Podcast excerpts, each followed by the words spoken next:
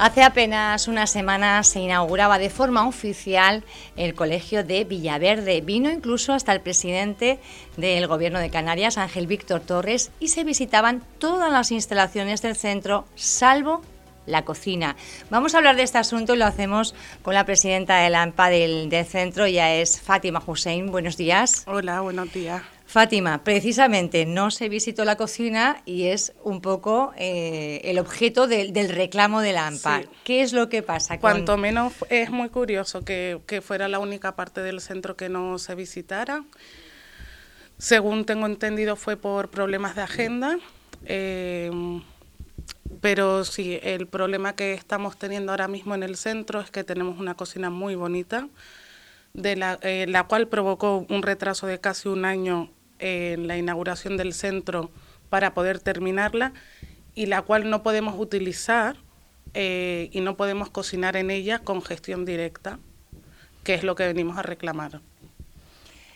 Vienen ustedes a reclamar porque el centro, aunque se inauguraba oficialmente hace pues una semana, vamos a poner, pero realmente comenzó eh, a operar en este curso escolar. A finales de septiembre. A finales de este presente mes de, de, septiembre, en este curso eh, 21-22, pero no se ha puesto en marcha esa cocina a pesar de que fue el motivo por el retraso del centro escolar. Sí, uno de los motivos. Eh, actualmente los alumnos pueden disfrutar de catering, no es que no tengan comedor, sí tienen comedor, eh, pero reclamamos gestión directa por, por, varios, eh, por varias razones. La primera es que la cuota baja considerablemente la segunda, porque la cocina se utilizaría, es decir, se cocinaría in situ con productos, eh, si todo iría bien, locales.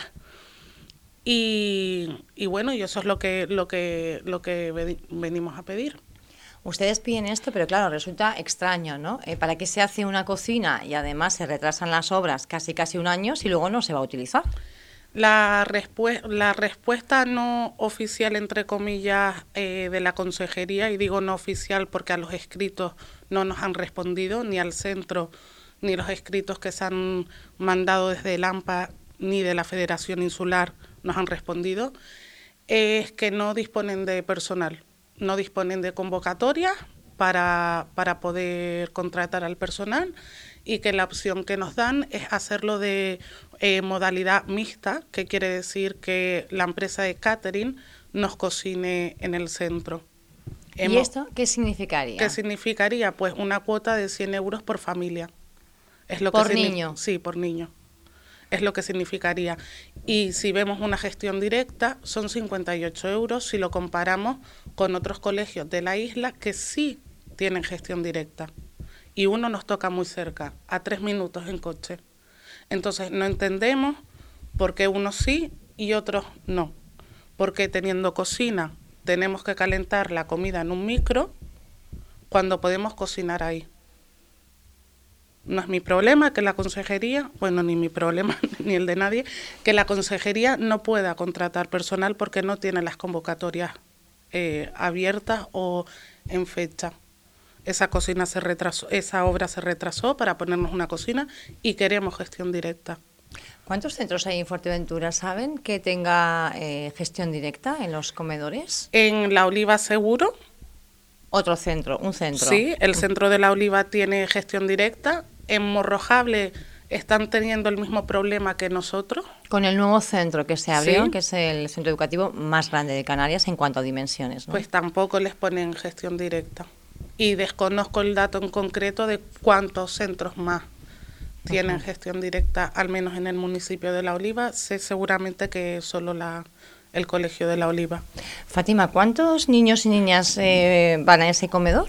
Al actualmente, actualmente, 66 niños y se han dado de baja varios niños a lo largo del curso porque quizás desde el desconocimiento las familias entendíamos que estrenábamos el cole y que íbamos a y que los niños iban a comer con comida cocinada en el cole y no ha sido así. Entonces las familias han ido retirando lamentablemente a los niños del, del comedor. ¿No se confía en las empresas de catering en ese alimento que se pueda eh, estar... A ver, pues entendemos que es una empresa que tienen que evidentemente sacar beneficio de, de, su negocio. Y si es que confiemos en la empresa, pero eh, preferimos tener gestión directa porque aparte de rebajarnos la cuota por familia, aparte de que la comida sería de mayor calidad porque cocinaríamos in situ para nuestros alumnos, eh, también se pueden hacer muchos proyectos relacionados con el, con el comedor. El huerto escolar, utilizar los alimentos que, que tenemos en nuestro, en nuestro huerto, ¿no? que es un proyecto que hemos empezado este curso, eh, impulsar la economía local o municipal, eh, colaborando con los productores de la zona. Con los productores de la zona. Eh, podríamos hacer infinidad de proyectos. La calidad del alimento, además, y la en el beneficio en la salud. Claro, la calidad del alimento no puede ser la misma cuando una empresa que eh, otra vez no tenemos nada en contra de, la empresa de catering, pero esa empresa cocina para casi todos los colegios de la isla. Ahora mismo, eh, ¿cuál sería, cuál es la cuota, la cuota del comedor? La cuota máxima son 73,83 por una cuota de, de catering. Y ustedes ven que la cuota máxima sería la que se reduciría eh, considerablemente hasta los 50 y pico euros. Hasta los 58 cocinando en el cole. Pero el catering, es verdad que hemos pedido presupuesto, eh, nos ofrece cocinar en el cole con eh, un cocinero y un auxiliar de cocina, pero nos sube la cuota a 99 euros. Y si lo comparamos con 58, las familias que tenemos más de un hijo, eh, no es viable. Es imposible. Y luego hablan de conciliación familiar, pero es que es imposible si una familia tiene que desembolsar 200 euros para que su niño coma en el cole. Además está hablando eh, de que, bueno, pues mm, por ese encarecimiento que estamos viendo en todo lo que es eh, transporte, logística, petróleo y demás, las empresas de catering también están advirtiendo de que van a tener que subir los precios sí o sí. Exacto. Entonces es algo que para el próximo curso es inviable y por eso estamos tomando acciones para que esto se solucione y nos den una solución eh, viable, que es gestión directa, es la única solución viable que vemos. Con personal tendría que ser de la propia consejería. Exacto. Fátima, eh, usted es la presidenta de, del AMPA, del centro. Eh, ¿Qué más cuestiones tienen para reivindicar? ¿Cómo están esos accesos también que han eh, bueno, pues dificultado la, la, inauguración o han hecho que se fuera posponiendo en el tiempo? Ya que preguntas, yo, yo respondo. el otro gran problema que tenemos es, como bien has comentado, el acceso al colegio. Al no estar en una zona está en una carretera bastante transitada, los accesos no están bien, nos hace falta una rotonda, nos hacen falta más señales de tráfico, nos hacen falta una infinidad de, de, arreglos en referencia con la carretera que no se están cumpliendo. Nos hemos reunido con el Cabildo, tanto el centro como el AMPA, y nos comentan que este proyecto sale a licitación a finales de año, sobre septiembre, octubre.